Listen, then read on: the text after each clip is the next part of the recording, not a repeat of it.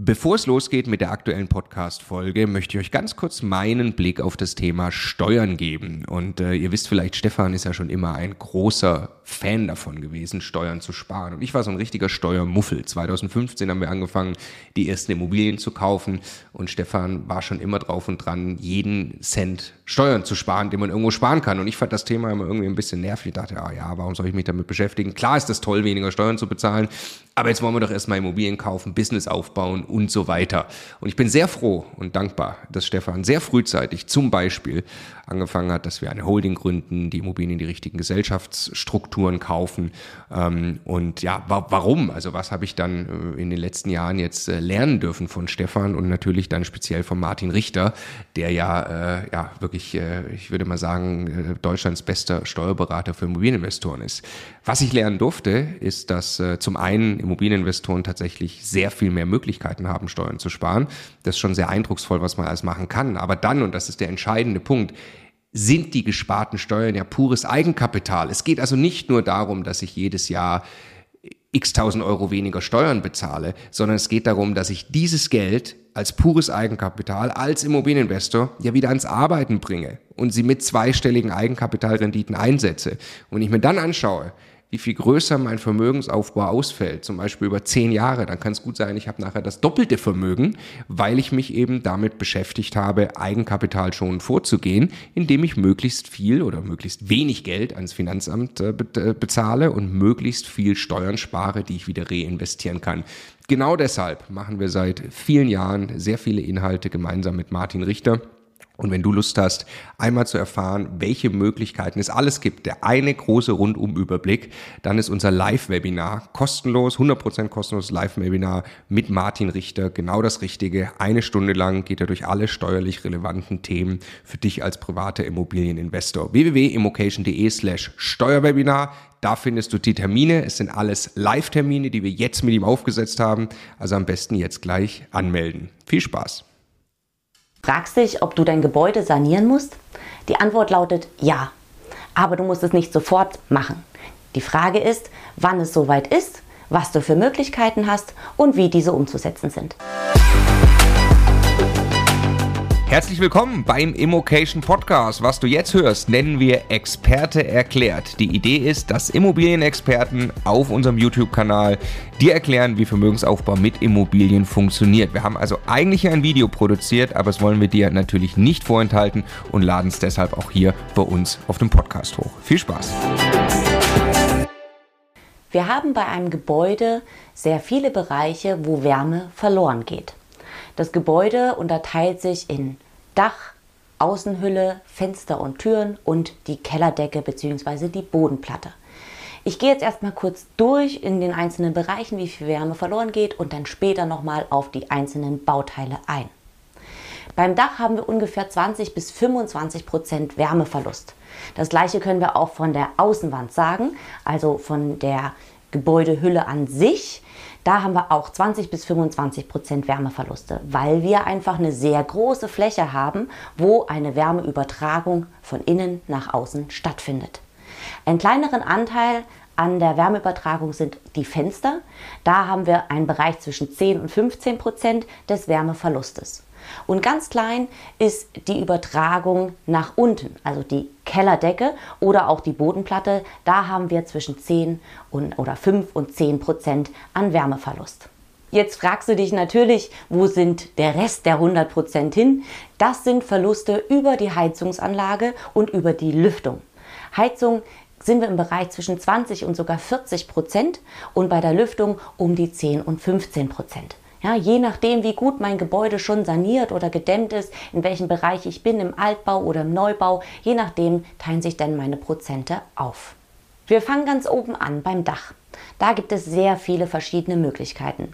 Die kleinste und geringinvestivste Maßnahme ist die oberste Geschossdecke. Das ist sowieso schon vorgeschrieben in Deutschland, dass diese oberste Geschossdecke einen Mindestwärmeschutz einhalten muss. Also in den meisten Fällen muss ich die gar nicht anfassen, aber wenn, dann ist es eine Maßnahme im Bereich 20 Euro pro Quadratmeter. Das kann ich fast schon selber ausführen. Das heißt, ich kaufe mir den Wärmedämmstoff, zum Beispiel eine Mineralwolle, und lege den einfach in dem Bereich auf der obersten Geschossdecke aus. Wenn ich das Ganze begehbar machen möchte, dann muss ich mir nur Holzbalken besorgen, mache die in einem bestimmten Abstand, verteile die auf der Bodenfläche und lege dann wieder zum Beispiel USB-Platten oben drauf. Schon habe ich die oberste Geschossdecke gedämmt. Wenn ich das Dach nutzen möchte als Warmdach, dann muss ich die Dachflächen betrachten. Zwischen den Sparren kann ich dann Wärmedämmung einbringen, zum Beispiel auch eine Mineralwolle. Das nennt sich dann Zwischensparrendämmung. Für weitere Anforderungen, zum Beispiel wenn ich Förderung in Anspruch nehmen möchte, dann muss ich unterscheiden zwischen einer Untersparrendämmung, also ich habe nicht nur zwischen den Sparren was, sondern auch unten drunter, oder einer Aufsparrendämmung, also oben drüber. Die Kosten dafür sind sehr unterschiedlich. Für eine Zwischensparrendämmung muss ich nur ca. 50, 60 Euro pro Quadratmeter einplanen und kann diese sogar relativ einfach selber durchführen. Das heißt, die Wärmedämmung zwischen meine Sparrenklemmen und mit einer Folie versehen und äh, eine USB-Platte oder irgendwas davor machen, um das Ganze zu verdecken. Bei der Untersparrenkonstruktion wird es schon komplizierter. Ist zwar auch relativ günstig, zwischen 50 und 60 Euro, manchmal auch 80, aber ich muss das Ganze berechnen. Das heißt, es sollte auf jeden Fall ein Energieberater mit hinzugezogen werden, damit es nicht zu feuchte Ausfällen innerhalb der Dämmung kommt. Einfach durch die Übertragung der Wärme und die darin gebundene Feuchtigkeit. Es bringt euch nämlich nichts, eine schöne Dämmung installiert zu haben und nach fünf Jahren festzustellen, dass die Feuchtigkeit in der Dämmung steckt und nochmal das Ganze gemacht werden muss. Genauso ist es auch bei der Aufsparendämmung. Wenn ich Förderung haben möchte, dann muss ich mehr tun, als der Gesetzgeber fordert.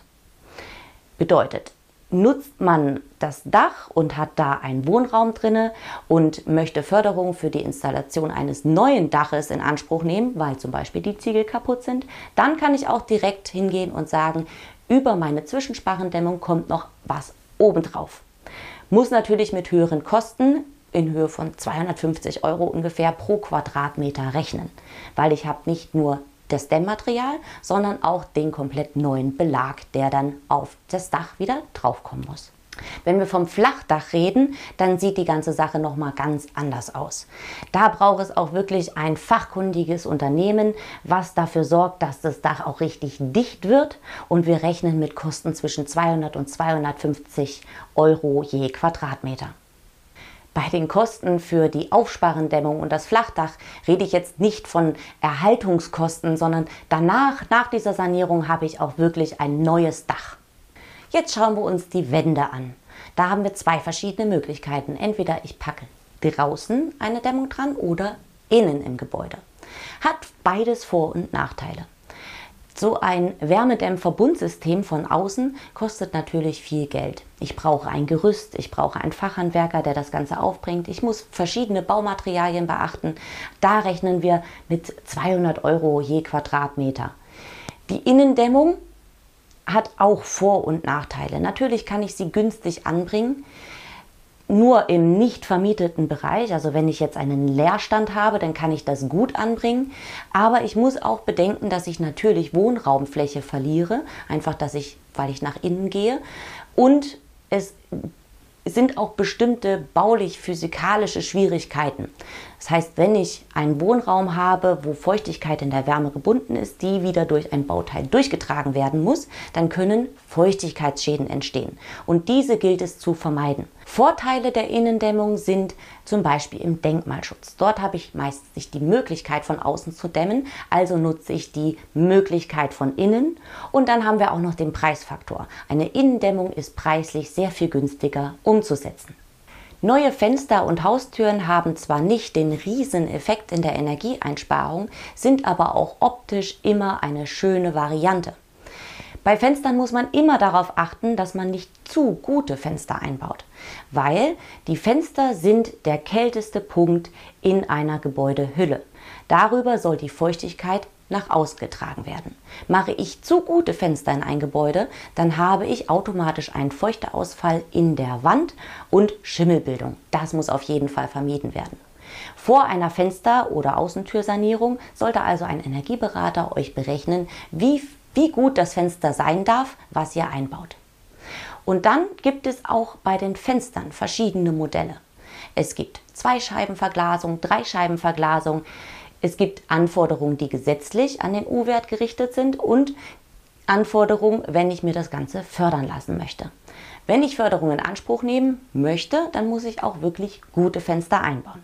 Die Kosten für neue Fenster sind sehr unterschiedlich. Je nach Größe und Beschaffenheit der neuen Fenster sind verschiedene Kosten anzusetzen. Wir haben den Unterschied zwischen Zweischeibenverglasung und Dreischeibenverglasung. Das ist noch gar nicht mal so relevant. Natürlich ist es schön, wenn die Fenster gut sind und besser sind und ein paar Euro mehr muss ich da schon für investieren.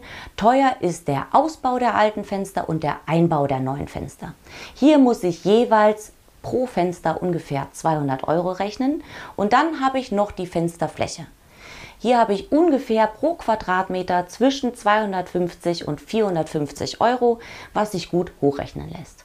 Und die Sonderbauten, Fensterflächen, die meinetwegen 4 auf 5 Meter groß sind, die kosten natürlich extra viel.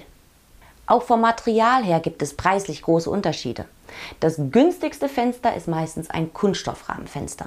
Danach kommt ein Holzfenster und wer es ganz teuer haben möchte, aber natürlich auch besonders effizient, der investiert in ein Aluminiumfenster.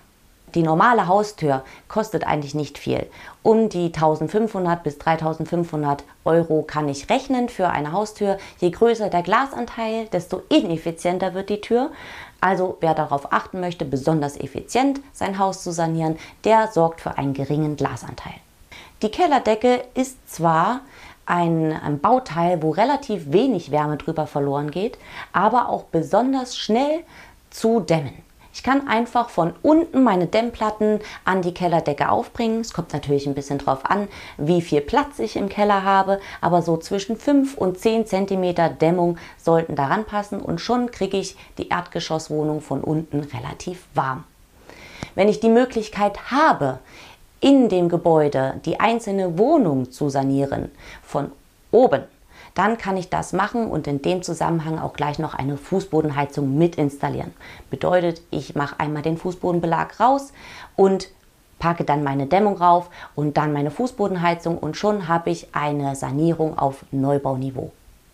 Wenn ich in Bestandsgebäuden den Keller benutze als beheizten Wohnraum, ist es eine sehr schwierige Sanierungsmaßnahme, diesen zu dämmen, zumindest von außen. Muss ich es von außen machen, dann arbeite ich mit einer Perimeterdämmung und muss einmal komplett um das Gebäude herum ausschachten. Da ist es tatsächlich zielführender, von innen meine Wände zu dämmen. In Neubauten ist allerdings der Wärmeschutz von der Bodenplatte eine der größten Sachen, die ich auf jeden Fall machen muss. Die Heizungstechnik, die ich dann momentan im Gebäude verbaut habe, hat natürlich eine gewisse Haltbarkeit. Das heißt, irgendwann muss ich diese Technik sowieso anfassen. Genauso wie auch jedes Bauteil am Gebäude. Jedes Bauteil hat eine Laufzeit von zwischen 20, 30 bis 50 Jahren. Danach muss ich sowieso etwas tun. Und Zielsetzung ist immer, nicht einfach so irgendwas zu sanieren, sondern abzuwarten, den Punkt abzupassen, wann muss ich sowieso etwas tun und dann richtig zu sanieren. Ein Plan für diese Gesamteffizienz des Gebäudes, der sollte auf jeden Fall vorher erstellt werden, damit ich auch zum Beispiel das Heizsystem auf meinen neuen Gebäudestandard mit den sanierten Bauteilen anpassen kann. Welche Fragen hast du noch zum Thema energetische Sanierung? Haus uns in die Kommentare.